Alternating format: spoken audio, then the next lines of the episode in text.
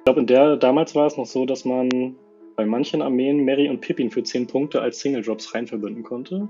Ich habe wahrscheinlich Rohan Gondor oder so gespielt, nehme ich jetzt mal an. Ich bin mir gar nicht mehr ganz sicher und habe die da rein verbündet. Einfach damit man zwei, zwei Jobs zum Aufstellen am Anfang hat. Ähm, und einer von den beiden saß auf irgendeinem Baum und hat mit einem Stein noch einen Schaman abgeworfen oder so. Unter anderem, das war halt natürlich eine nur von vielen Szenen, aber das ist, glaube ich, so generell die, die Szene, die mir am meisten ins Gehirn gebrannt ist von allen.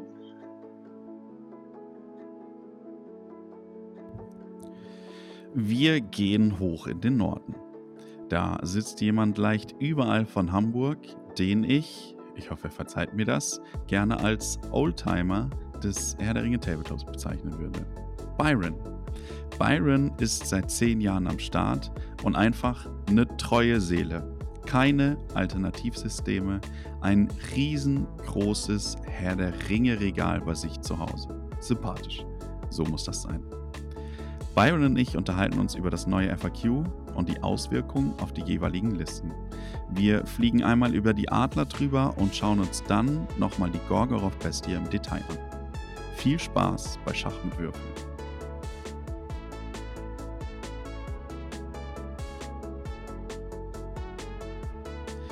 Einen wunderschönen guten Abend, lieber Byron. Hallo. Moin. Es ist spät, wir haben 21.30 Uhr, es ist sozusagen ein Late-Night-Call. Umso schöner, bei dir sind die Kinder im Bett, bei mir die Freundin, das heißt, wir sind ungestört, zumindest für eine Stunde. Byron, erzähl mal, ähm, du bist begeisterter Tabletopper. Ähm, seit wann bist du Tabletopper und wo kommst du überhaupt her? Also ich wohne zwischen in Norderstedt, sonst eigentlich immer so im Bereich Hamburg, ist direkt daneben an. Und ich habe letztens gerade nochmal nachgeguckt. Ähm, ich habe am 29.10.2013 das älteste Foto gefunden, wo ich bei Andy zu Hause gespielt habe. Und Andy, also Amos, unter dem ja. wahrscheinlich die meisten, hat mich komplett ins Hobby eingeführt. Kein GW-Laden oder sonstiges. Ach krass, okay. Mhm. Verfluchst du ihn dafür oder bist du ihm dankbar dafür? Ich bin ihm sehr dankbar sogar, tatsächlich. Okay, das heißt, du bist ein riesen Tabletop-Fan. Dann lass uns doch direkt mal äh, zu 2013 gehen, wenn du sagst, das war dein Start. Ähm, was hat dich damals so gecatcht? Wie, wie kam es dazu, dass du gesagt hast, okay, Tabletop, das macht richtig Spaß? Boah, das ist eine gute Frage. Ähm, also wer mich hier, kennt, weiß, ich habe ziemlich, Fragen. Ich habe ein ziemlich Gedächtnis, von daher bin ich mir gar nicht mehr ganz sicher, was es am Ende war. Ähm, aber Andi hatte halt damals schon eine, schon eine gute Sammlung. In seinen ganzen Pappkisten, in den Feldherrmatten hat er alles eingelagert. Und wir haben damals, ich glaube, viel Bruchtal gegen Isengard gespielt, weil ich Bruchtal einfach super gerne mochte, mit diesen roten Designs und so, fand ich immer cool. Und ich habe halt alles verloren und immer verloren was jetzt natürlich zum einen am Skill lag, aber andererseits einfach auch daran, ja. dass Isengard von den Werten her natürlich mit Stärke 4 V6 gegen die Bruchteilkrieger mit Stärke 3 V6 einfach besser ist.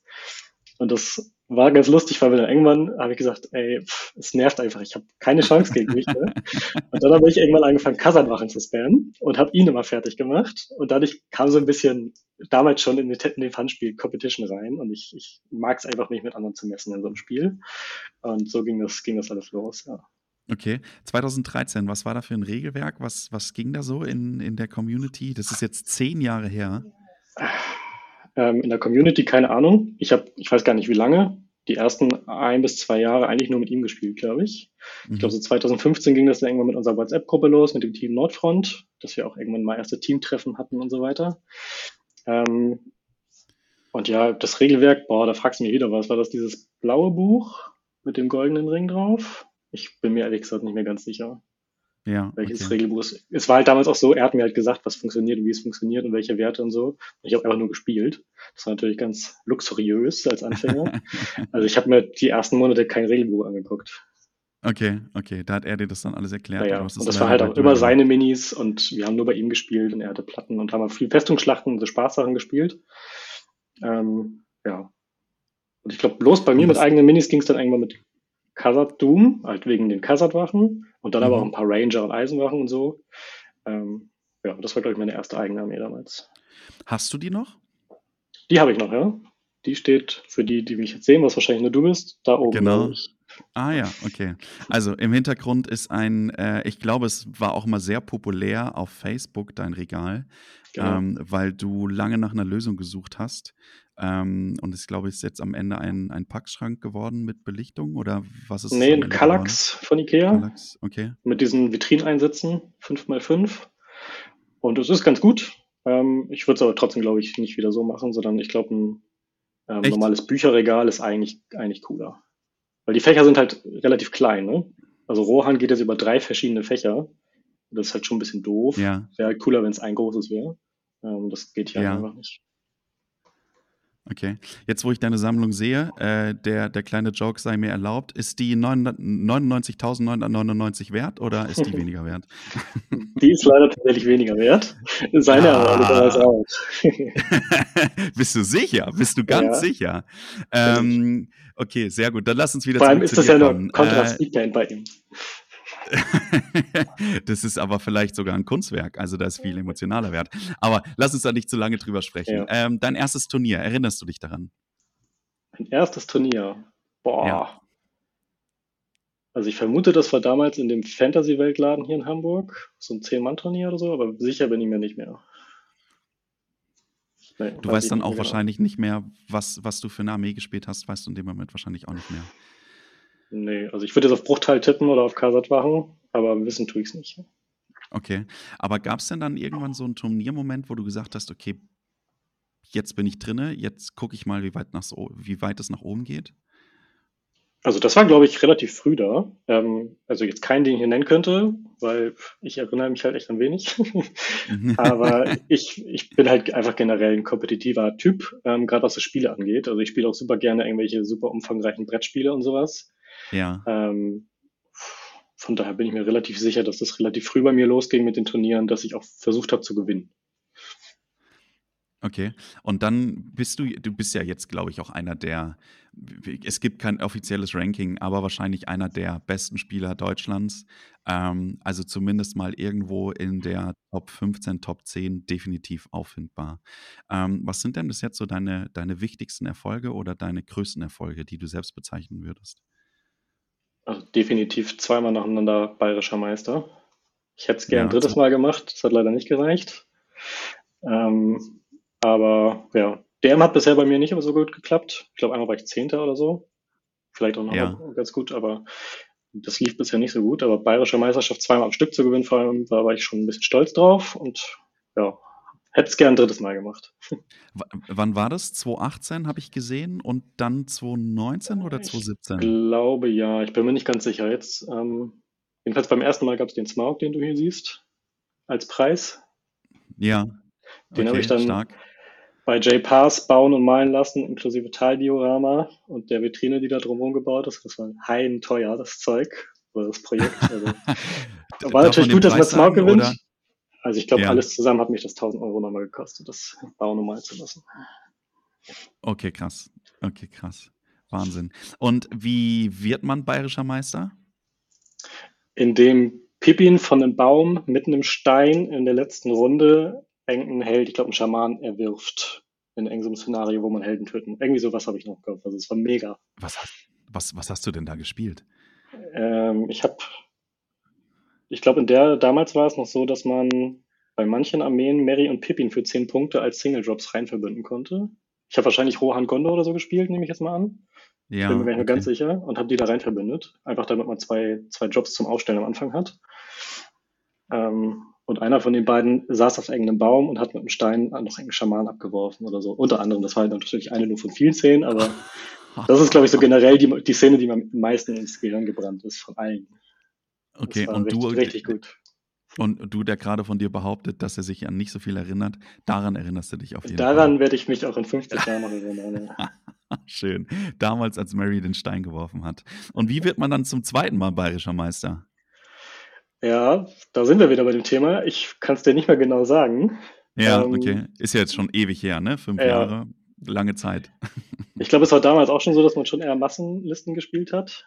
Ich glaube, ich habe relativ viel Ja, damals in der Zeit Gondor gespammt, aber mit, also mit ja. Brunnenwachen und, und sowas. Ähm, aber ich könnte dir tatsächlich jetzt keinen konkreten Punkt aus diesem Turnier noch nennen. Ja, okay. Ich erinnere mich, ähm, die bayerische Meisterschaft, und hier muss ich jetzt lügen, ob es 2018 oder 2017 war, ich würde aus dem Bauch heraus sagen 2018, wurde ja auch gefilmt. Ähm, und wurde auch gestreamt.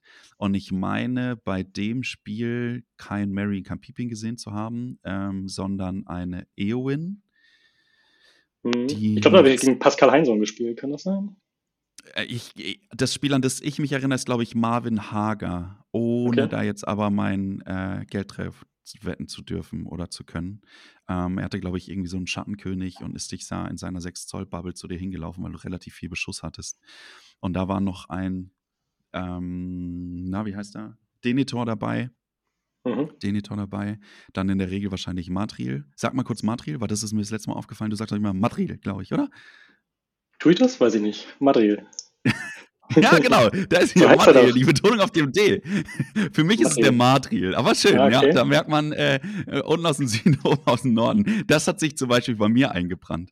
Äh, da war das immer Ich habe gestern wieder gemerkt, dass ja. Madriel 55 Punkte kostet. Und ich schreibe den immer mit 60 Punkten, aber ich weiß nicht warum. Das hat sich auch aus irgendeinem Grund in meinen Kopf eingebrannt. Und ich habe gestern oh. mit Björn König schon geschätzt, ich weiß nicht, wie viele Turniere ich den schon mit 60 Punkten gespielt habe. Es waren wahrscheinlich einige. Schlechte Turnierorga, die dann in dem Moment nicht sagst, ne? Also im Verbessern sind sie immer alle auch, ganz aber, gut, aber wenn eine. Ja. Äh, Eigentlich muss man es selber so stehen. ja, genau, lassen wir so stehen. Ja, genau, und das äh, wirst du dann in dem Moment auch gewonnen haben, ja? Also ähm, genau. das war eine massive Massenliste in dem Moment. Was spielst du denn momentan ganz gerne? Ähm, also ich spiele auch wie Björn inzwischen tatsächlich Mordor Orc Spam gerne. Ja. Jetzt die letzten zwei, drei Jahre habe ich auch viel Harald Umbar gespielt. Ähm, jetzt brandaktuell oder jetzt im letzten Jahr über ein TTS vor allem viel habe ich tatsächlich Adler gespielt, weil es einfach eine Liste ist, die angenehm zu spielen ist. Ich würde nicht sagen einfach, sondern sie ist sogar ziemlich schwer, wenn man gut spielen will.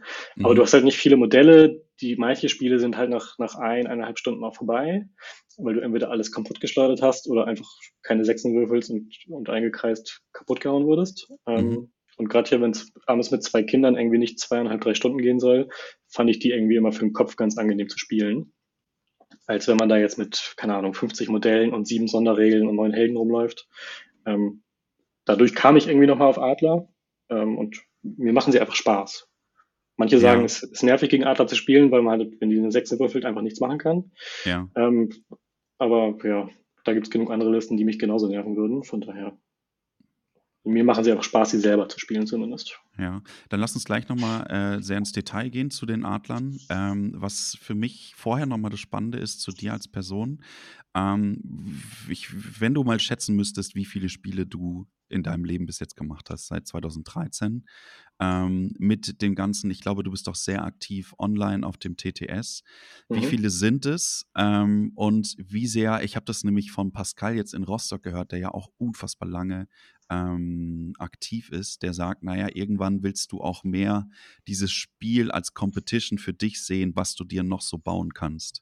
An welchem Zeitpunkt bist du gerade? Ähm, wie sehr reizt dich das Spiel noch? Ähm, und gibt es vielleicht auch Armeen, die du noch nicht gespielt hast, die du gerne nochmal testen würdest? Das waren jetzt viele Fragen. Ja, also fangen wir mal an. Also du sagtest ja 55 Turniere laut T3. Lass es mhm. 60 gewesen sein mit ausländischen, was auch immer. Wenn man da mal, mal keine Ahnung, fünf Spiele oder so pro Turnier rechnet, wären das schon mal 300 Turnierspiele wahrscheinlich. ähm, was ich noch sagen könnte, ich führe so ein bisschen so eine Ergebnistabelle von jedem Spiel, was ich mache welche Armee gegen welche, in welchem Szenario und Ergebnis und Spielgegner und so weiter. Wie viele Seiten sind es schon? Also ich habe für 2021 nichts drin stehen, da hatte ich nicht angefangen, aber letztes Jahr zum Beispiel habe ich 125 Spiele gemacht. Ach, also außerhalb der Turnierspiele? Oder nee, nee, mit, mit, Turnieren auch. Okay, inkludiert, ja. okay. Also insgesamt okay. 125 okay. Spiele. Ähm, ja, also das schwankt natürlich auch. Bevor die Kinder da waren, war ich noch ein bisschen aktiver, aber ich schätze mal so 600, 700 Spiele habe ich mindestens, wahrscheinlich sogar noch ein bisschen mehr. Und hast du dann Armeen, die in dem Moment für dich ausgelutscht sind, die du totgespielt hast? Mm, nein, was bei mir aber auch daran liegt, dass ich es halt wirklich aus einem kompetitiven Standpunkt aus spiele. Ähm, also selbst Schwarze Reiter macht mir total Spaß, wo einige sagen, es ist total ja. langweilig. Also als Gegner kann ich es noch ein bisschen verstehen. Hatte ich auch schon das Vergnügen gegen Pascal Würge und so. Ähm, aber mir macht es einfach Spaß, auf einem hohen Niveau um den Sieg zu spielen. Und da ist jetzt nicht so wichtig für mich tatsächlich, welche Armee das ist. es ist tatsächlich bei AOL ein bisschen der Fall gewesen. Also ich Ja. habe sie bis zum Errata jetzt für die stärkste Armee gehalten und hätte sie niemals gespielt, weil ich sie nicht ganz habe Ja. und auch keine Lust hatte. Ähm, also es hat schon irgendwo seine Grenzen, aber also auch Harad Umba war jetzt früher nie so das, was ich gesagt habe, das muss ich unbedingt mal spielen und habe ich mich da ein bisschen reingefuchst und hat Spaß gemacht und hat auch funktioniert. Also bin da jetzt nicht so der totale Liebhaber, sag ich mal, der jetzt nur darauf spielt, dass es super schön aussehen muss. Okay, okay. Ähm, was sind dann für dich jetzt momentan Metalisten? Also ich glaube jetzt nach dem Errata ist es Ostlinge auf jeden Fall auf Platz eins Mhm. Und dann gibt's irgendwie so fünf bis zehn Listen, die alle gut sind. Irgendwie Mordor Oxbam finde ich super. Generell Mordor mit Ringgeistern finde ich super. Seestadt wahrscheinlich auch. Ähm, also Überlebende von Seestadt. Mhm. Mit den, mit den Armee von Seestadt hatte ich nie so viel Erfahrung. Das war zum Beispiel auch so eine Liste, die habe ich einfach nicht gespielt, weil ich sie nicht mochte. Mhm. Diese Bürgermeister, Braga, Glorfindel-Gedöns, da hatte ich keinen Bock drauf. Alfred noch dazu, ja, ihm. Ich glaube, Harald Umber ist nach wie vor gut. Ähm, ja, das sind wahrscheinlich so die vier, fünf, die mir als erstes in den Sinn kommen. Ja, okay. Zu den FAQs kommen wir gleich. Jetzt nochmal ganz kurz zurück zu den Adlern.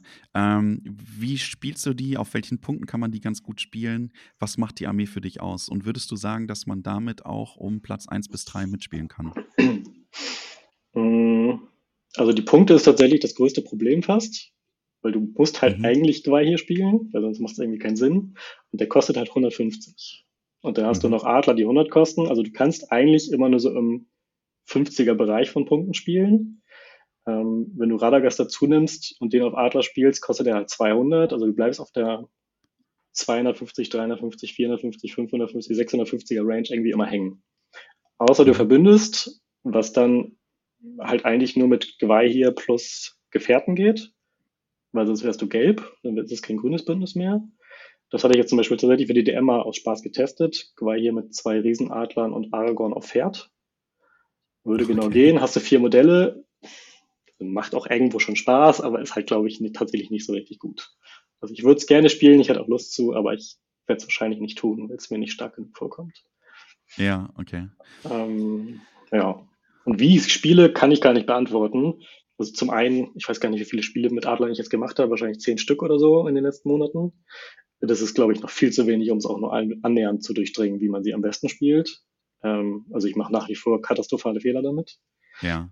Aber genauso hat halt auch kaum jemand wirklich viele Erfahrungen gegen Adler. Ähm, und darum machen die Gegner auch katastrophale Fehler. Ähm, und so das Klassische ist, du kannst halt 12 Zoll fliegen, das ist halt weiter als fast alles andere laufen kann. Mhm. Ähm, also wenn du das Glück hast, dass man sich so auf 12, 10 bis 15 Zoll Entfernung bewegt und der Gegner dann die Inni gewinnt und sich zuerst bewegen muss, dann kannst du dich halt perfekt hinstellen für die Runde danach. Ähm, und wenn er dann wieder die Inni gewinnt, dann muss er sich halt hinstellen, wie auch immer er das will und du kannst halt ranfliegen, wo auch immer du willst. Und da ist halt fast unmöglich, das gut hinzukriegen als Gegner. Also du kannst halt irgendwie mit, mit Quai hier oder auch mit Quai hier und Radagast an einen Krieger ranfliegen, einen heroischen Nahkampf ansagen, durch fünf bis zehn Leute durchschleudern, dann stirbt er fast zu 100 Prozent Mhm. und fliegst halt entweder weg oder fliegst dann noch an einen Helden, der vielleicht frei geworden ist. Ähm, das heißt, der Gegner hat vielleicht auch schon präventiv ein oder zwei Haar für Hiebe ausgegeben. Dann fliegst du da halt nicht ran und er hat schon Haar weggeballert oder er hat es nicht gemacht, dann fliegst du da ran und tötest einfach einen Helden, der keinen Hieb gemacht hat. Ähm, also da kann ich schon verstehen, dass man da teilweise wenig Lust hat als Gegner drauf, aber es ist halt einfach mega, also als derjenige, der sich spielt, dann einfach mega lustig ist. Wenn du in den ersten ein, zwei Runden deine Sechsen würfelst, ähm, dann ist es einfach krass. Aber Ja, wenn du es nicht okay. tust, also ich hatte jetzt gestern zwei Spiele mit denen, also mit dieser war hier zwei Adler Aragon Liste gegen, gegen Armin und in Spiel 1 hat er mich innerhalb von 15 Minuten besiegt, weil er mich einfach eingekreist und getötet hat. Das war ein DM-Testspiel, also für die deutsche Meisterschaft. Okay, Ich verrate jetzt mal nicht, was er gespielt hat, weil ich nicht weiß, ob er das okay, möchte. ja. Ähm, Und in Spiel 2 ja, hatte er einfach keine wirkliche Chance. Ich habe in Runde 1 Boromir, ups, Boromir getötet. Ich sage jetzt mal nicht welchen, mit was in der Liste. Und er konnte einfach nichts dagegen tun. Und dann war halt ein bisschen Heldentum weg und ein Held weg und ein Pferd weg und viel geschleudert. Das ist einfach, Und dann hops genommen, die Armee. genau, ja. Du hast, du hast gerade zwischendurch eine Sache gesagt, die ich spannend fand. Ähm, zehnmal gespielt, noch lange nicht durchdrungen. Wie lange bist du der Meinung, braucht man Spiele mit einer Armee, um sie durchdrungen zu haben? Aber ich glaube, das ist schon komplett unterschiedlich, was du spielst. Also ich glaube, so ein mhm. Infanterieblock, wenn ich jetzt von Gondor auf Ostlinge wechsle, ich glaube, da würden mir 10, 20 Spiele schon reichen, um da relativ fit zu werden. Wenn du jetzt sowas wie, keine Ahnung, Ritter von Bruchtal All Mounted spielst oder Theodens Reiter oder Schwarze Reiter oder halt Adler, also so spezielle Listen, da brauchst du, glaube ich, schon deine, keine Ahnung, 20, 30 Spiele, bis es wirklich besser wird und 50, 60 Spiele vielleicht sogar, bis es richtig, richtig gut ist. Weil du musst es einfach gegen verschiedene Listen in verschiedenen Szenarien auf verschiedenen Geländearten testen, bis du wirklich alles so nicht nur verstanden hast, weil das kannst du auch theoretisch auch durch Lesen rausfinden, sondern bis du es mhm. wirklich verinnerlicht hast und weißt, wie es läuft. Okay. Hast du vielleicht so einen katastrophalen Fehler von den Adlern, den du in letzter Zeit gemacht hast? Eins, zwei, Nähkästchen plaudern, was dir nicht mehr passiert? Mm. Ich glaube, das Klassische ist, dass man sich zu schnell umzingeln lässt, weil man in Runde 1 schon mit allen Adlern irgendwie perfekt schleudern will und dann aber mhm. Außenrum überall hinfliegt und überall Lücken lässt. Ich glaube, es ist tatsächlich besser, wenn man versucht, zumindest ein, zwei Runden irgendwie an einer Flanke in der Engstelle zu kämpfen, so dass man nicht gleich komplett eingekreist wird. Mhm. Weil dann hat der Gegner halt noch sein Haar und wenn er dann die Woloffs gewinnt, dann kannst du einfach nichts dagegen tun, dass zwölf Krieger deine beiden Adler halt jeweils kaputt hauen in Runde 1. Mhm. Also eigentlich das gleiche, wie man immer auf Hexen, zum Hexenkönig auf Schatten sagt, man sollte ihn einfach nicht in Runde 1 wasten. Ja, okay, gut. Bei Adlern ist es so ähnlich ist es bei Adlern eigentlich auch. Okay. Ja. Was war die maximale Punktzahl, wo du sie jetzt gespielt hast? Hm, ich kann gerne in meine schlaue Tabelle reingucken. Dafür ist sie da. Dafür ist sie da. Äh, 755 Punkte. Das war für ein Hammerburg-Turnier hier in Hamburg. Okay. Und da sind wie viele Modelle rausgekommen dann? Also sechs. war hier da, sechs Stück. Hier Radagast und vier Riesenadler dürften es gewesen sein. Okay. Ich erinnere mich dran, äh, Paul Drexler ist dir wahrscheinlich auch ein Begriff, sitzt unten in Dachau bei den Bayern-Jungs. Mhm. Ähm, der hat auf Plassenburg letztes Jahr, das war ja dieses schöne Modell, coole Idee gewesen, ähm, 400, nee, 500 Punkte und dann auf 900 Punkte hoch. Und da hat er auch Adler gespielt. Ich glaube, Radagasts Allianz. Ähm, und zwar mit hier ähm, Radagast zu Fuß, das fand ich spannend. Dann Gwahir, mhm. dann ein paar Adler dazu und dann später dann noch mehr Adler dazu. Der Vorteil mhm. da war dann, glaube ich, dass du Radagast als Armeeanführer hinten lassen konntest und Gwahir dann in dem Moment verpfeffern konntest.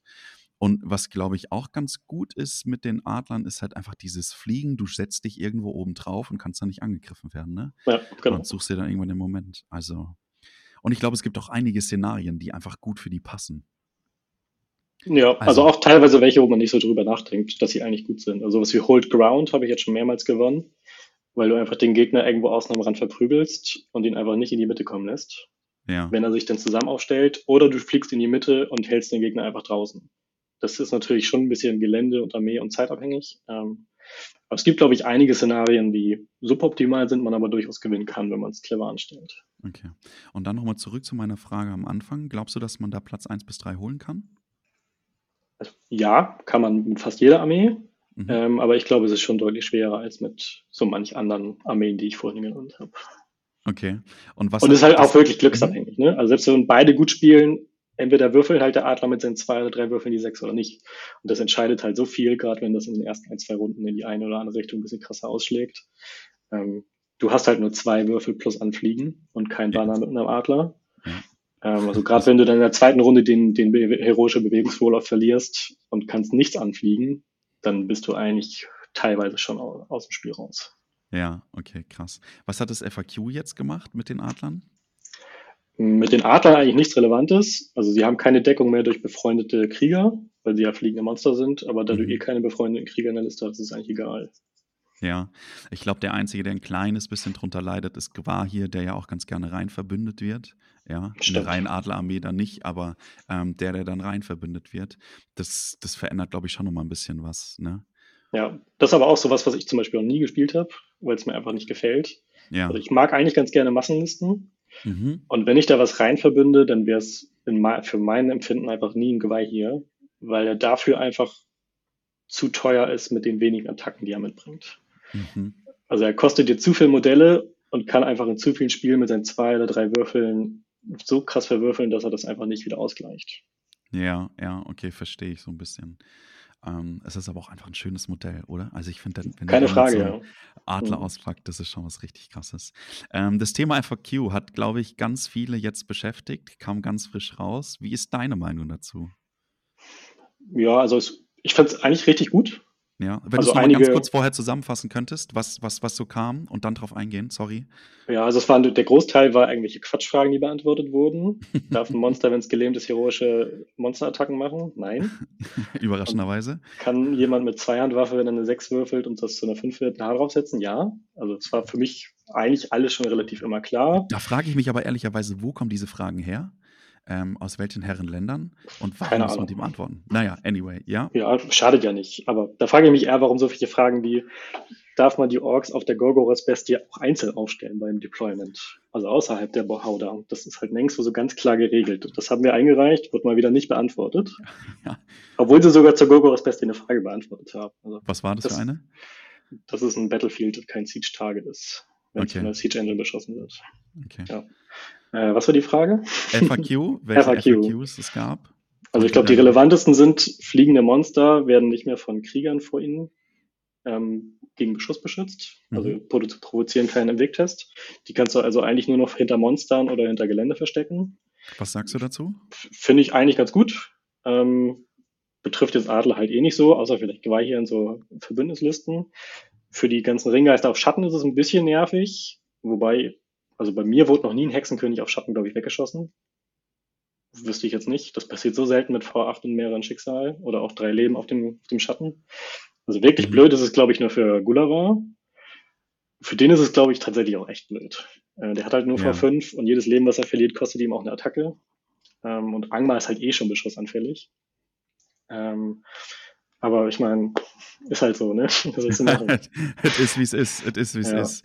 Ähm, ich glaube ehrlicherweise, dass es so ein bisschen für die Nazguls, dadurch, dass sie ja eigentlich, also wenn du jetzt zum Beispiel Böse gegen Böse spielst, ähm, oder ja, nee, also doch gegen Harald Umber zum Beispiel, sie stehen hinten drinne, ähm, dadurch, dass du jetzt nach oben schießt, könntest du sogar einfach die kompletten Haradrim oben drauf schießen lassen. Das heißt, du kannst deinen Hexenkönig nicht irgendwie drei Runden hinten verstecken. Das ist, glaube ich, so eine kleine Hoffnung, die ich davon Nee, aber habe. der fliegt halt von Gelände zu Gelände mit 12 Zoll und fliegen.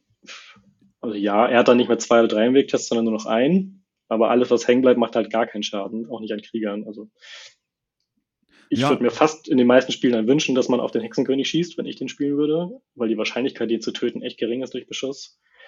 Ähm, und dafür halt viel weniger Krieger sterben, bis ich bei ihm bin. Ja, okay, auch fair, auch fair. Aber ich glaube, es nimmt vielleicht so ein bisschen Mobilität von ihm. Ich bin mal gespannt, ob man dadurch Ja, jetzt vielleicht mehr zu Fuß, äh, äh, zu berittene Ringgeister sieht. Bin ich mal gespannt, bin Genau. ich mal gespannt. Das war Punkt Nummer eins, genau. Punkt Nummer zwei. Genau. Ja, sind, glaube ich, die ähm, Änderungen an den Armeen wirklich.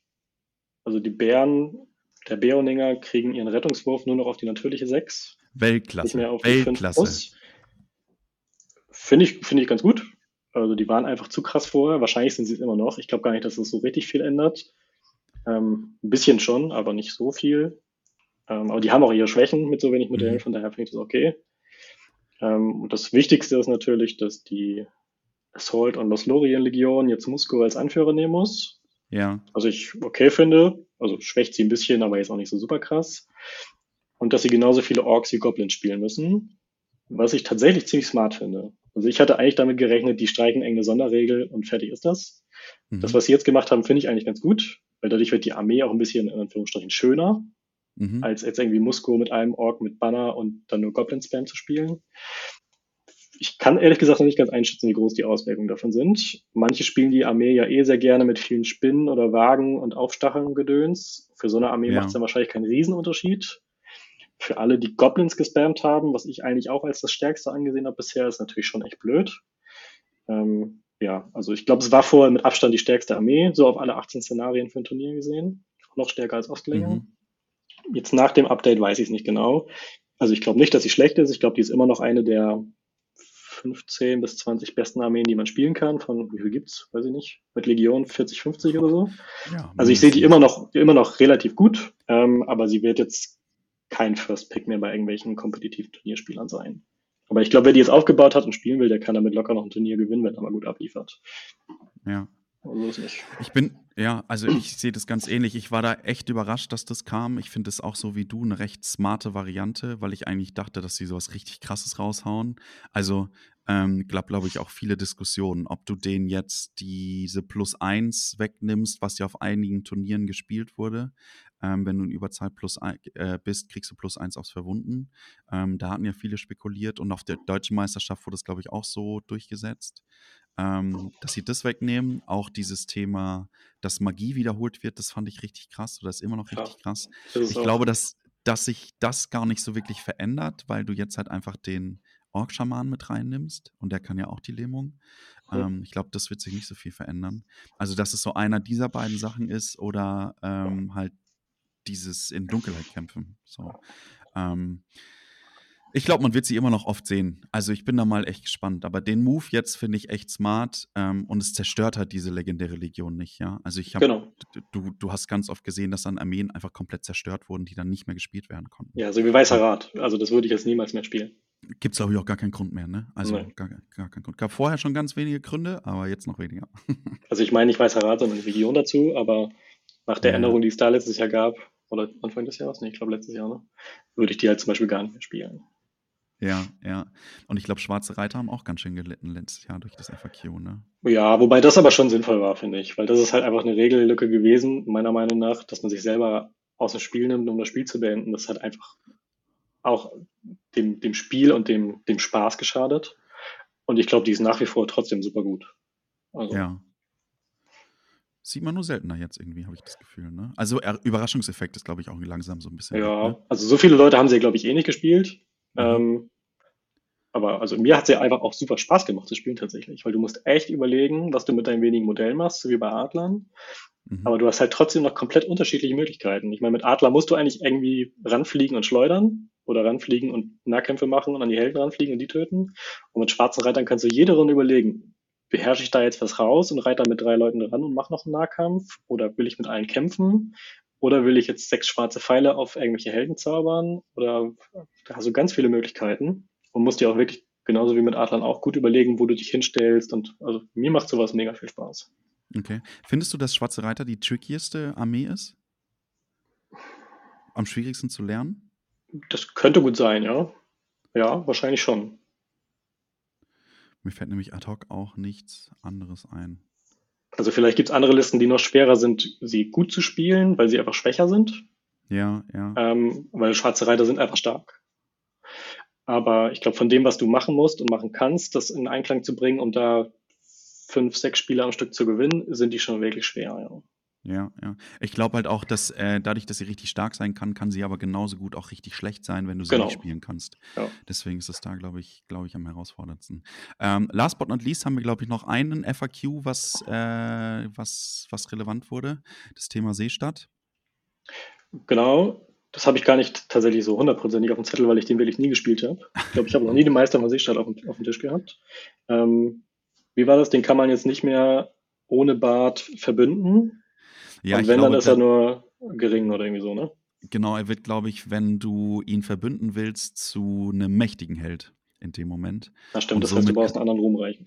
Genau, das heißt, du kannst ihn in dem Moment nur noch grün verbünden.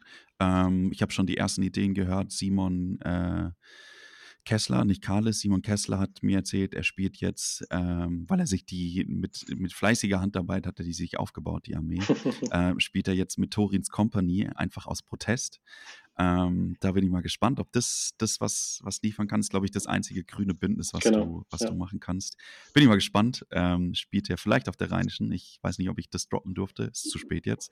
ähm, aber das war ehrlicherweise vielleicht sogar meine Lieblingsregel. Also Lieblings-FAQ, weil dieses ähm, Bürgermeister Alfred und Prager und dann irgendeinen Bums noch rein verbünden. Weiß ich nicht, hätte nur noch gefehlt, dass jemand probiert, einen Ballrock da reinzunehmen.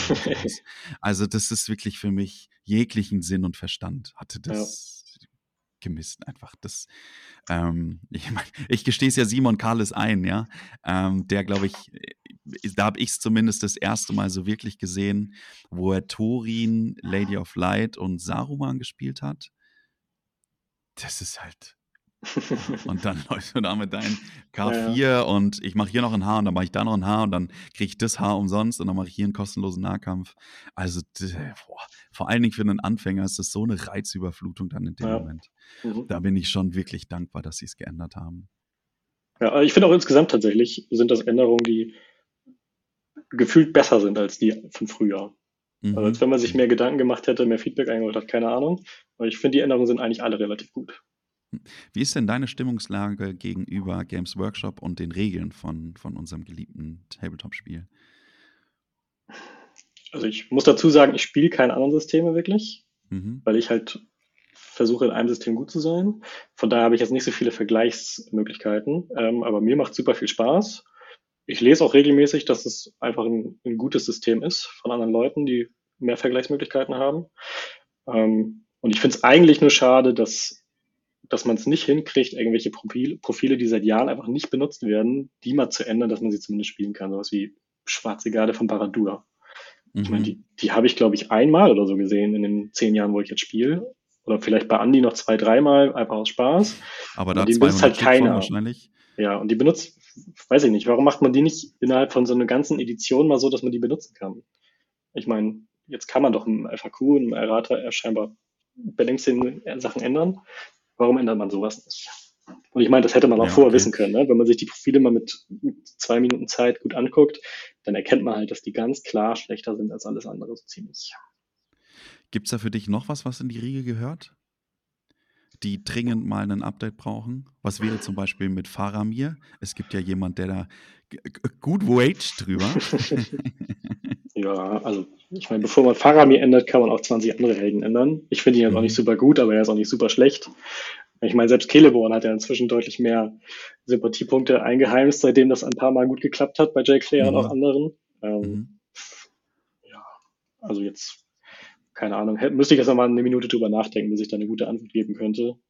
Ähm, ich habe jetzt zuletzt tatsächlich mehrmals gelesen, dass die Leute mit Zweihandwaffen unzufrieden sind, weil es einfach mhm. ein zu krasser Nachteil ist.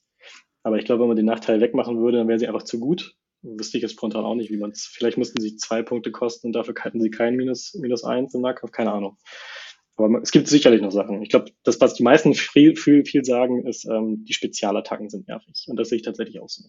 Ja, okay. Dass man Äxte und Schwerter und so anbauen muss und ansagen muss und dann noch Sachen für würfeln muss. Das macht das Spiel einfach unnötig kompliziert und Träger fügt, fügt wenig hinzu, was wirklich sinnvoll ist.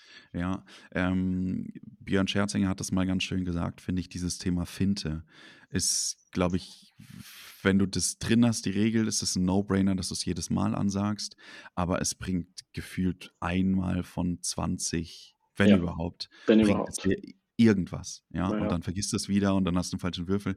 Also es ist irgendwie, da könnte man schon die ein oder anderen Sachen wegmachen. Was ich cool finde, ist äh, durchdringend ähm, das ist trotzdem irgendwie ganz cool, finde ich, weil das immer so ein kleiner Gamble für einen selbst ist.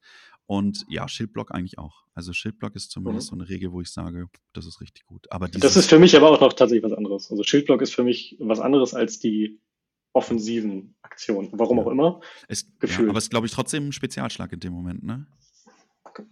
Kann sein, weiß ich gar nicht genau, wie es deklariert. Ja, anyway, anyway. Ja. Aber was, was kompletter Quatsch ist, ist für mich dieses Thema Stich, ja. Also Stechenansagen tue ich jetzt nur, wenn ich mich selbst brechen lassen möchte. Dafür habe ich das einmal genutzt und das ist halt auch irgendwie, das ja. verzerrt, wie du sagst, das verzerrt halt das Spiel. Und ich glaube, jetzt gab es ähm, die netten Belgier, Belgier oder Holländer, ich weiß es nicht genau, haben jetzt dieses Thema Niederknüppeln nach Deutschland gebracht. Hast mhm. du das mitbekommen? Nein. Hier muss einer äh, später nochmal unter die Kommentare das aufklären, wie es genau ist. Ich habe es nur am Rande mitbekommen, jetzt gegen Björn König gespielt, ähm, dass wenn du mit Moranons zum Beispiel, die haben ja diese Keulen auch, mhm. ähm, dann knüppelt der Erste dich nieder, dann liegst du am Boden und dann könnte der andere doppelt draufschlagen. Irgendwie genau. sowas. Das geht, ja so, soll wohl irgendwie ganz witzig oder ganz krass gewesen sein. Ich sehe es noch nicht so ganz, aber irgendjemand, der das hört und das erzählt hat, ähm, Marvin Gennett, glaube ich, hat mir das jetzt letztens mal erzählt, wird es vielleicht aufklären. Aber auch das ist so ein Spezialschlag, wo ich sage, wow, spannend. Gibt es noch irgendeinen, den wir vergessen haben? Niederklippeln? Diesen Schlägel, Wirbeln oder was? Habe ich auch nie benutzt, glaube ich. Scheiße. Ja, nee, da bin ich dann auch raus. Also dann hört es langsam raus. Also eigentlich ist es irgendwie Finte, ähm, Schildblock, wenn man es dazu zählt, und durchziehen, glaube ich, die, die drei Hauptsachen ne, in dem Moment.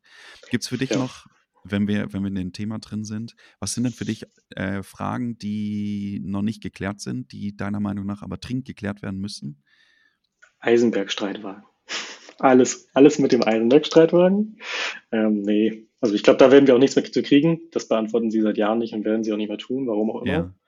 Ja. Ähm, aber zum Beispiel tatsächlich die Frage, darf man die Bogenschützen aus der Gogorus-Bestie bei der Aufstellung als einzelne Modelle neben die Gogorus-Bestie hinstellen? Das ist nach meinem Empfinden längst wohl in den Regeln klar geklärt. Mhm. Ähm, die einzige Einschränkung, die es da gibt, ist eigentlich, die Bogenschützen zählen, wenn man sie in der Haude aufstellt, nicht zum Bogenlimit. Mhm. Aber ich meine, wenn man das berücksichtigt, müsste es eigentlich gehen, sie außerhalb auszustellen. Ähm, aber ich vermute fast, es ist nicht gewünscht und wird, wird verneint werden im, im FAQ. Aber warum man sowas nicht einfach beantwortet, erschließt sich mir einfach nicht. Es könnte halt eigentlich auch so schnell gehen, ne? Es ist halt einfach ein Ja oder ein Nein. Du genau. musst bis Februar warten hm. jetzt. Hm, ich glaube auch nicht, dass sie es dann beantworten, weil sie hatten es seit Monaten. Ja. Also, okay. das, also diese, die, diese Firmenpolitik verstehe ich einfach auch nicht. Gut, aber das geht vielen so, glaube ich. Also, ja. gehst du auf die Adacon? Nee. Nee, ist mir tatsächlich jetzt mit Kindern hier zu anstrengend, zu lange, zu teuer, zu umständlich. Also danach ja. bin ich wirklich immer platt. Wenn ich, zweimal war ich jetzt, glaube ich, da. Ähm, die machen es ja jetzt noch länger, sind jetzt irgendwie fünf Tage, wenn du da alles mitnehmen willst oder so. Also da brauchst mhm. du eigentlich nochmal Urlaub nach dem Turnierurlaub. Krass. Und das geht halt mit Kindern schlecht. Ja. Ich bin mal gespannt, ob sie da irgendwas droppen. Ich glaube nicht, aber schön wäre es eigentlich. Ähm, du hast zwei Themen, die ich mit dir ansprechen wollte, äh, selbst schon genannt. Das erste ist für mich ähm, Herzensthema, weil es dann doch bei uns Tabletoppern, bei dem einen mehr, bei dem anderen weniger langsam kommt. Das Thema Tabletop und Familie. Mhm. Ähm, wie kriegst du das Ganze unter einen Hut als Vielspieler in dem Moment? Schwierig. Die erste Antwort ist, ich bin kein Vielspieler mehr. Okay. also es war tatsächlich irgendwann mal so, als wir das erste Kind bekommen haben, dass wir uns eingependelt haben auf, ich spiele zwei Abende die Woche, gehe einen Tag die Woche vielleicht auch mal irgendwo weg zum Spielen und fahre auf ein Turnier im Monat. Mhm. So dass man so auf eigentlich so drei, drei bis vier Tage in der Woche kam. Wenn's und auf 125 Spiele. Ja, ähm, das hat sich aber relativ schnell wieder erledigt. Also mhm. gerade mit Kind kommt in die Kita, man ist einfach dauernd krank und erkältet. Also darum habe ich jetzt auch die Barbie zum Beispiel verpasst, weil ich einfach erkältet war mit Ohrenschmerzen. Mhm. Im Nachhinein hätte ich hin können, habe mich mich geärgert, dass ich es nicht gemacht habe, aber wäre auch ärgerlich gewesen, da acht Stunden hinzufahren und dann mit Ohrenschmerzen zwei Tage im Bett zu liegen. Ja, ähm, das tut auch nichts. Ja. ja. Nee, also es ist, glaube ich, ganz unterschiedlich. Ich kenne jetzt auch mehrere Leute mit Kindern, die einfach komplett aufgehört haben oder fast gar nicht mehr zu sehen sind. Mhm dass das bei mir nicht passieren wird, war mir schon vorher klar, weil es einfach mein einziges richtig großes Hobby ist, das ich auch wirklich liebe. Mhm. Ähm, und das habe ich meiner Frau auch von Anfang an gesagt. Ähm, also können gerne Kinder haben, aber ich werde mhm. trotzdem weiter Tabletop spielen. Ich werde auch trotzdem weiter Turnierspieler sein. Ähm, also ich versuche nach wie vor auf ein Turnier am Monat zu fahren. Mhm. klappt aber halt nicht zwölfmal am Jahr. Von daher sind es meistens irgendwie acht oder neun am Ende dann oder vielleicht zehn. Und davon abgesehen spiele ich tatsächlich nur noch auf unseren Stammtischen was bisher häufig einmal im Monat war, jetzt zweimal im Monat. Ja. Wo ich dann meistens zwei Spiele am Abend schaffe. Sind jetzt also vier Spiele, wenn es gut läuft im Monat. Mhm. Und alles andere ist eigentlich nur noch Tabletop-Simulator. Okay. Aber dann ist es für dich, dieser Tabletop-Simulator, eigentlich echt Gold wert, ne? Ja, definitiv. Also das ist ich bin da noch nicht so warm geworden mit, aber äh, sag niemals nie. Das, was mir da eher fehlt, ist der richtige Laptop, der das, der das alles runterbekommt. Ähm, ich habe als letztes Thema, wir haben es vorher schon besprochen, das Thema Gorgorov-Bestie, wo ich mich sehr drauf freue. Bevor das aber läuft, kriegst du ein neues Spiel und zwar das Spiel Wer bin ich? Okay. Ähm, ich habe es dir vorhin kurz erklärt. Ich mache trotzdem noch mal kurz eine Zusammenfassung, wie es funktioniert. Jeder kennt mhm. es. Ähm, man hat sich früher mal, äh, man hat was auf den Zettel geschrieben, Madonna zum Beispiel, hat sich das auf die Stirn geklebt und musste dann erraten, wer, ähm, wer man ist. In dem Moment habe ich was für dich, und zwar den Wer bin ich? Ich nenne dir mhm. jetzt eine Sache aus den 100 Themen, die man dazu fragen kann. Und dann wirst du Fragen stellen. Und ich darf nur mit Ja und Nein antworten. Bist Aber es ist schon ein, Tabletop-Profil, ja? nee, ist Madonna. ja, aber kann ja auch so ein Film was sein, was es als Modell Nein, gibt. es ist definitiv ein Profil. Es ist Okay. definitiv ein Profil, ja. Mhm. Ähm, also du wirst es kennen in dem Moment. Fragen oder ich starte rein. Nee, kann losgehen. Okay. Ich habe K5. Bin ich ein Modell der guten Seite? So ist es, ja. Hm, habe ich drei Heldentum? Ja. Bin ich ein Mensch? Ja.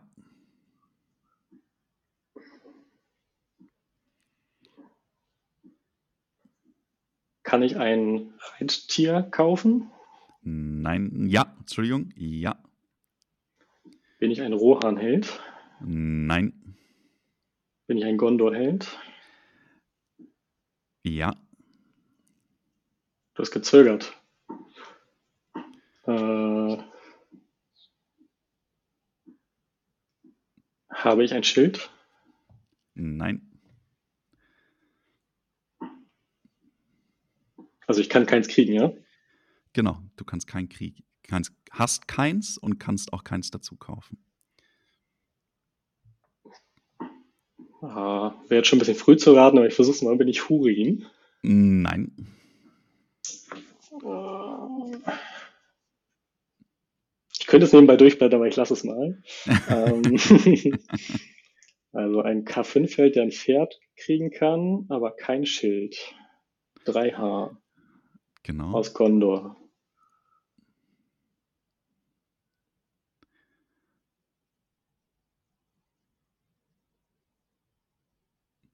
Hä? Wir haben ja noch ganz viele andere Sachen, die man fragen kann. Vielleicht findest du es darüber raus. Ja, das ist natürlich Zum- schwierig, wenn man so gar keine Idee hat gerade. Ja, ja. Frag doch mal nach dem Attackenwert. Habe ich drei Attacken? Nein. Bin ich Dernhelm? Mm, Nee. Der Achso, ist bei, ja bei, bei. Gondor.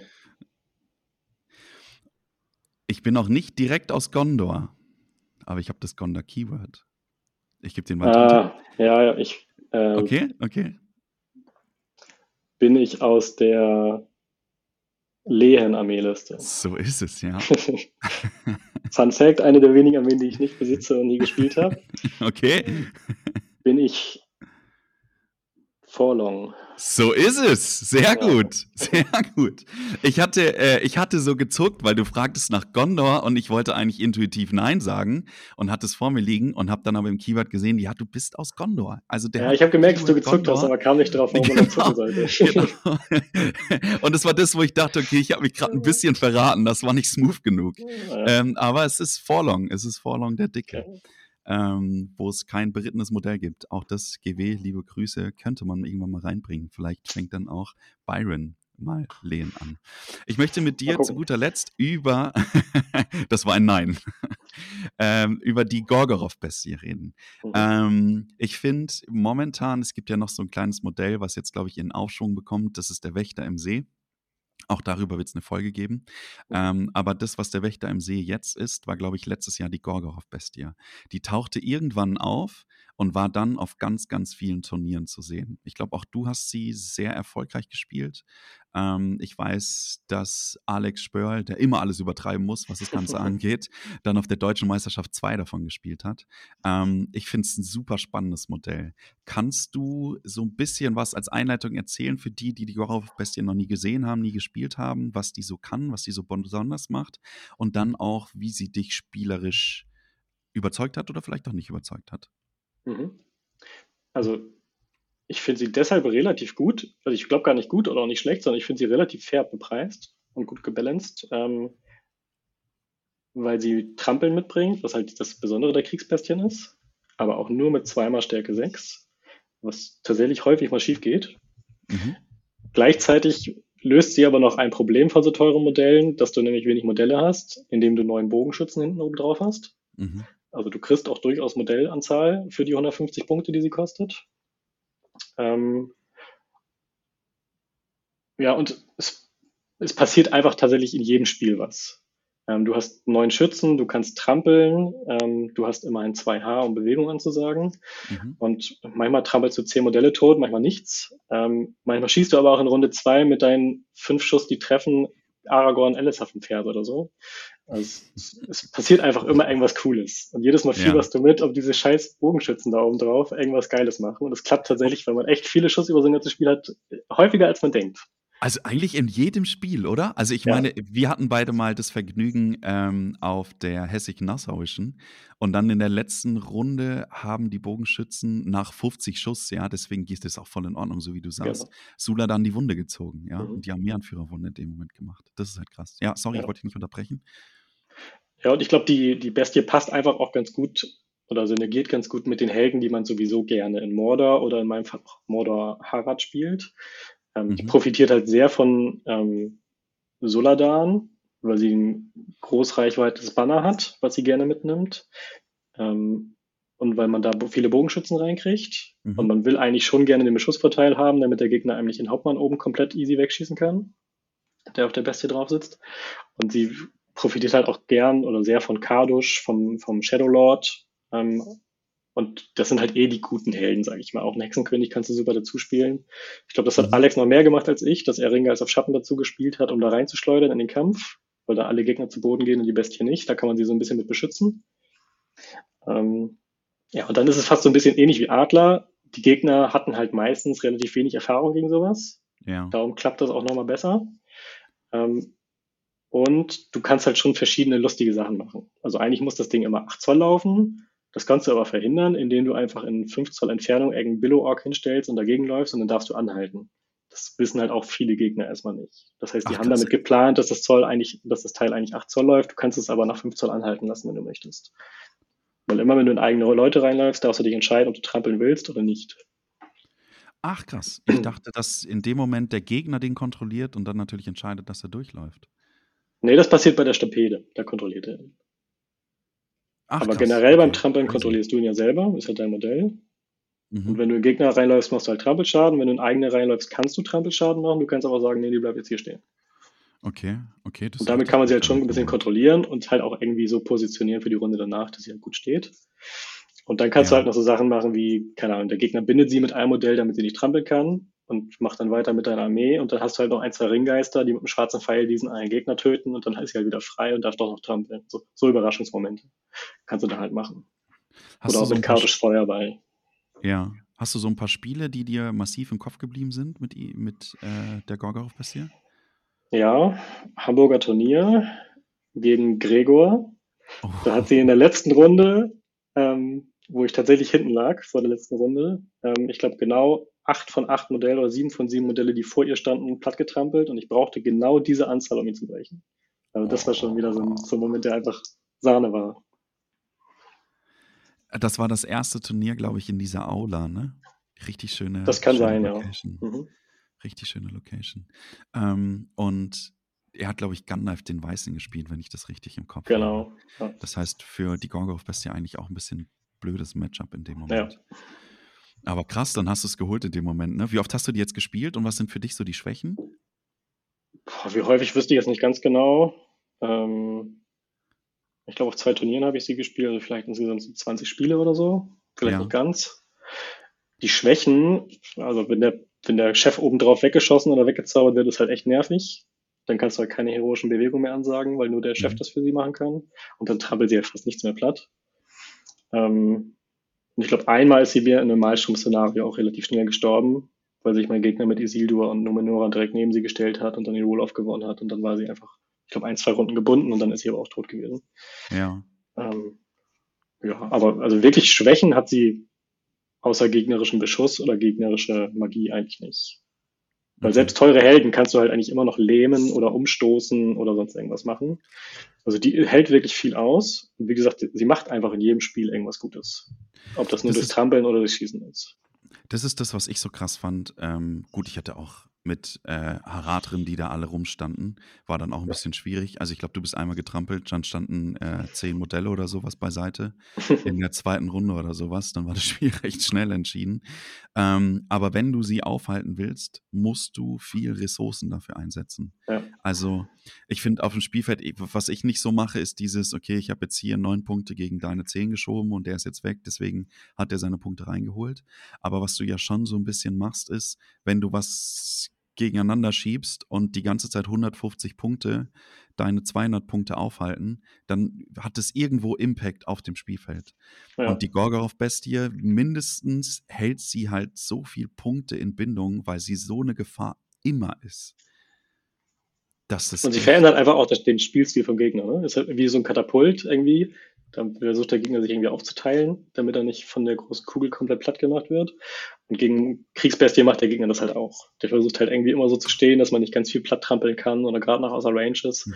Und das schafft dir halt, wenn du gerade, wenn du es mit Harad spielst als Beschussliste, nochmal vielleicht eine Runde, wo du mehr schießen kannst, weil der Gegner nicht ganz schnell nach vorne läuft, sondern ein bisschen versucht, das auszumanövrieren. Ähm, und dadurch, dass es einfach auch viele Modelle sind, hast du auch keinen riesigen Nachteil dadurch. Weil wenn du ja. Mumak spielst, hast du am Ende irgendwie immer 30 Modelle weniger als der Gegner und hast irgendwie gefühlt immer keine Chance. Außer der fährt einmal komplett über die ganze Armee rüber. Und das ist bei der Gorgos Bestie halt nicht so. Und du kannst trotzdem noch eine relativ normale Armee bauen. Die ist zwar ein bisschen kleiner, ähm, vor allem weil du auch trotz der vielen Modelle natürlich weniger, weniger Modelle auf dem Boden wirklich hast, weil da halt irgendwie zehn Stück in diesem einen Modell gebunden sind. Mhm. Aber es, es funktioniert einfach trotzdem. Plus, was ich auch stark finde, ist, dass sie ähm, so szenariostark ist. Also Malstrom-Szenarien, wenn du das so spielst, dass du abwechselnd reinwürfelst, dann freut sich die Gorga auf Bestie halt wie ein Schnitzel, ne? Weil du sie dann halt in der als zweites oder als letztes rauslässt und dann trampelt sie halt über alles drüber. Ähm, ja, wobei das wurde ein bisschen erratiert schon vor längerer Zeit, dass sie erst komplett ah, auf dem okay. Tisch sein muss, bevor sie trampeln darf. Also du musst dann schon echt schräg reinlaufen damit ihre komplette Base auf dem Spielfeld ist, dann darf sie erst trampeln und dann hat sie schon fast 8 Zoll erreicht. Das ist bei Mumuk eigentlich auch so inzwischen. Die können nicht mehr so viel trampeln bei Malstrom in Runde 1. Beide nicht. Ah, okay, gut, okay, dann kannst du es sogar noch ein bisschen zustellen. Gut, das ja. verändert das so ein bisschen. Aber auch bei diesem Marker-Thema, ja. Genau, also, du packst ja einfach auf engen Marker, die weit in Conquer, wo der mittlere 5 Punkte wert ist. Und das ist deiner. blockt das halt komplett weg und schießt dann nebenbei sogar noch. Ja, also das ist definitiv deiner, ja. ja. Oder hier äh, Hold Ground oder sowas in dem Moment. Genau. Mhm. Ähm, profitiert sie eigentlich vom Marsch, wenn du einen Marsch ansagst? Äh, boah, jetzt fragst du mich was. Ich glaube ja. Ich glaube nur Bewegung kann sie nur vom, vom eigenen Typen kriegen. Das wäre nochmal spannend zu, zu wissen. Auch das wird irgendjemand drunter schreiben. Ja, genau. Ähm, hast, du, hast du noch so einen Abschlusssatz zu Gorgorov-Bestie? Bis wir zum ja. nächsten Thema kommen. Ich habe nämlich Spielt sie häufiger. Also sie sieht geil aus, ist echt lustiges Modell und sie ist einfach gut. Also zumindest ja. nicht schlecht. Malst du eigentlich vollkommen spielbar. Malst du eigentlich selbst? Jetzt bist du gerade abgehackt, wie wird? Malst du selbst? Also ich mal ein bisschen selbst. Ich habe jetzt gerade meine Beoninger hier seit einem halben Jahr liegen. äh, also von meinen, ich weiß gar nicht, wie viele Armeen sind es, äh, 25 oder so, habe ich, glaube ich, vier oder fünf selber bemalt. Okay. Also ich mal weder gerne, noch mal ich gut, noch mal ich schnell. Von daher macht es eigentlich keinen Sinn. Okay. Das heißt, du lässt viele dann bemalen in dem Moment. Ja, genau. Okay. Sehr gut. Ähm, ich habe noch ein Thema, weil es auch ein sehr, sehr aktuelles ist. Das würde ich gerne zum Ende nochmal mit dir besprechen, und zwar die German Masters. Mhm. Ähm, erzähl doch mal, was ihr da geplant habt. Du bist, glaube ich, mit in der Orga. Ähm, die ersten Drops kamen schon von Fabi. Vielleicht du nochmal erweitern dazu. Was, was erwartet uns da? Ja, also Leon, ähm, Sven, Fabi und ich sind da jetzt momentan so in der Orga. Wir hatten auch gerade einen, einen, Call vor unserem Gespräch jetzt hier noch. Schön. Und fairerweise ging das aber eigentlich alles von Fabi aus. Ähm, also mhm. er hat gesagt, er macht das jetzt. Mal gucken, ob jemand hilft. Ähm, und er hat auch jetzt die meisten Sachen sich ausgedacht und, und organisiert. Und ich bin tatsächlich ein bisschen überrascht, was er da so alles vorhat, gleich im ersten Jahr. Also, weil ich es jetzt verstanden habe, wird es am Freitag ein Chaos and Ada Turnier geben. Mhm. Dann am Samstag die German Masters, wo die 16 in Anführungsstrichen besten Deutschen des Jahres gegeneinander spielen. Mhm. Dazu parallel unter eigentlich den gleichen Regeln noch ein normales Eintagesturnier, wo einfach alle anderen praktisch das gleiche spielen können. Also 655 Punkte, eine Armee, zwei Stunden Zeit, random Szenarios. Mhm. Und dann gibt es am Tag danach, am Sonntag, noch so ein 450 Punkte Spaßturnier mit Benefits-Charakter, wo man sich Rewards kaufen kann und alles, was da so eingenommen wird, soll gespendet werden. Und das finde ich schon insgesamt ganz cool, so als Paketwochenende und die German Masters darin so als Highlight, wo, wie ich gehört habe, Paul und du ja dann auch streamen werdet. Habe ich auch gehört, genau. Und ähm, ich bin mal gespannt. Das wurde jetzt natürlich auch alles relativ spät entsch entschieden, jetzt erst im Sommer, wo schon die ersten Turniere rum sind. Und jetzt müssen die Leute irgendwie gucken, dass sie noch ihr Ticket kriegen. Ähm, also ich fahre jetzt noch zur rheinischen Meisterschaft, zur deutschen Meisterschaft und zur Berliner Meisterschaft. Das heißt, und, du bist heiß drauf? Also eins von den drei Turnieren muss am besten gewonnen werden oder zumindest zwei, drei gut abgeschnitten, damit man nochmal nach oben rutscht in T3, sonst wird es halt dieses Jahr nichts. Äh, ja. Von daher, ja, ich, ich habe Bock drauf und würde gerne dabei sein. Ja. Okay, das heißt, du bist hyped. Und äh, auch da nochmal kurz aufgefangen. Ähm, Berliner Meisterschaft, die ersten beiden Plätze, Rheinische, Rheinische Meisterschaft, die ersten beiden Plätze, BWM und Bayerische auch. Dann gibt es drei Plätze von der deutschen Meisterschaft, also 1, 2, 3. Und dann, hilf mir kurz, die ersten vier von T3. So ganz im Detail weiß ich es gar nicht mehr tatsächlich, weil das heute nicht Thema war. Fabi hat aber noch mal ein bisschen was geändert. Also es gibt keine Wildcard mehr, weil Schade. gesagt haben, passt irgendwie nicht richtig. ja, ich, ich will dafür nicht zu viel spoilern jetzt, weil es noch nicht ganz feststeht. Ich glaube, er will die Schweizer Meisterschaft reinnehmen. Okay, cool den ersten Platz. Und ich glaube tatsächlich auch die MacPom-Meisterschaft, also Kasats Kurze Kümmel, oder wie auch immer das Ding hieß. Ähm, ja. Einfach weil er gemerkt hat, dass das jetzt tatsächlich super kompetitiv war und Paul das wohl auch unter diesem Stern nächstes Jahr oder generell weiterführen möchte. Dass das so ein sehr kompetitives Zwei, Zwei-Mann-Turnier werden soll. Ja. Ähm, ob das jetzt alles so kommt, steht, glaube ich, noch nicht hundertprozentig fest. Ähm, aber ja, spielt am Ende, glaube ich, auch keine große Rolle. Ich meine, man kann eh nicht planen, welchen Platz man wird bei welchem Turnier. Nee. Und dieses Jahr ist es halt für alle ein bisschen spontan und ja, ist halt so. Aber ich finde, das ist eine geile Sache und das brauchen wir. Wir brauchen das dringend. Ich finde es auch also mega, so, genau. Also es ist unfassbar. Ganz kurz, äh, weil ich mich das gefragt habe, wie viele Spiele sind an dem Samstag? Sind es dann vier Stück? Und es sind vier Spiele zwischen 16 Leuten, die das aus, ausspielen. Und dann Tabelle oder? Genau, ich glaube, ganz normales 2-1-0-System. Bei 16 Leuten, die über vier spielen, bleibt da eigentlich nur noch einer über, glaube ich. Ja. Ähm, von daher, genau. Okay, ich freue mich drauf. Es wird super. Oder einfach we möglichst wenig reglementiert. Ne? Es gibt keine Mindestmodellanzahl, keine maximale mhm. Modellanzahl. Es können alle 18 Szenarien drankommen. Also es gibt kein Veto-System oder sowas. Also man kann entweder gamblen und den Denethor als Anführer spielen oder man nimmt halt lieber doch einen, der auch Contest gewinnen könnte. Ja, Faramir, ähm, genau. Genau. ja, also wird, wird glaube ich, ganz lustig. Aber genau so muss es sein. Ich glaube, genau ja. so muss eine German Masters sein. Ich freue mich sehr ja. drauf. Wir beide sehen uns auf der Rheinischen. Ähm, danke dir auf jeden Fall für die Zeit. Es hat mir tierisch Spaß gemacht. Ich habe heute sehr, sehr viel gelernt. Ähm, das war mein Mindestanspruch an heute. Ich mhm. habe eine letzte Frage an dich. Ähm, was ist Tabletop für dich, Byron? Ach, siehst du, auf die Frage wollte ich mich noch vorbereiten, habe ich vergessen. Aber ich glaube, die, die ehrlichste hey. Antwort ist es ist das schönste Hobby der Welt. Ich spiele es jetzt seit zehn Jahren. Also ich glaube, 95 Prozent der Leute, mit denen ich regelmäßig Kontakt habe, sind, wenn nicht Familie, dann Tabletop-Leute, mhm. weil es eigentlich mein, mein gesamter Freundeskreis ist. Ähm, und es hat einfach so unglaublich viele Facetten. Also ich hasse Malen und mag es nicht und kann es nicht. Und trotzdem mag ich das Hobby gerne, weil es einfach auch nicht muss. Ja. Es macht einfach Spaß und bringt die Leute zusammen. Und ich bin zum Beispiel auch jemand, ich bin eigentlich jemand, der ziemlich introvertiert war früher. Mhm. Ich sehe mich eigentlich auch immer noch als introvertierten Typ. Aber ich habe halt trotzdem einfach mega Bock auf Turniere zu fahren. Ne? Und das ist, glaube ich, irgendwo schon ein Widerspruch an sich, aber zeigt einfach, wie viel Spaß es macht und dass man einfach auch, wenn man jetzt normalerweise nicht abends im, Club oder in einer Kneipe sitzt und sich mit Leuten unterhält, die man nicht kennt, einfach trotzdem sowas genießen kann und Spaß dran haben kann. Sehr, sehr schöner Abschlusssatz. Danke dir. Sehr gerne. Vielen Dank dir. Bis dann.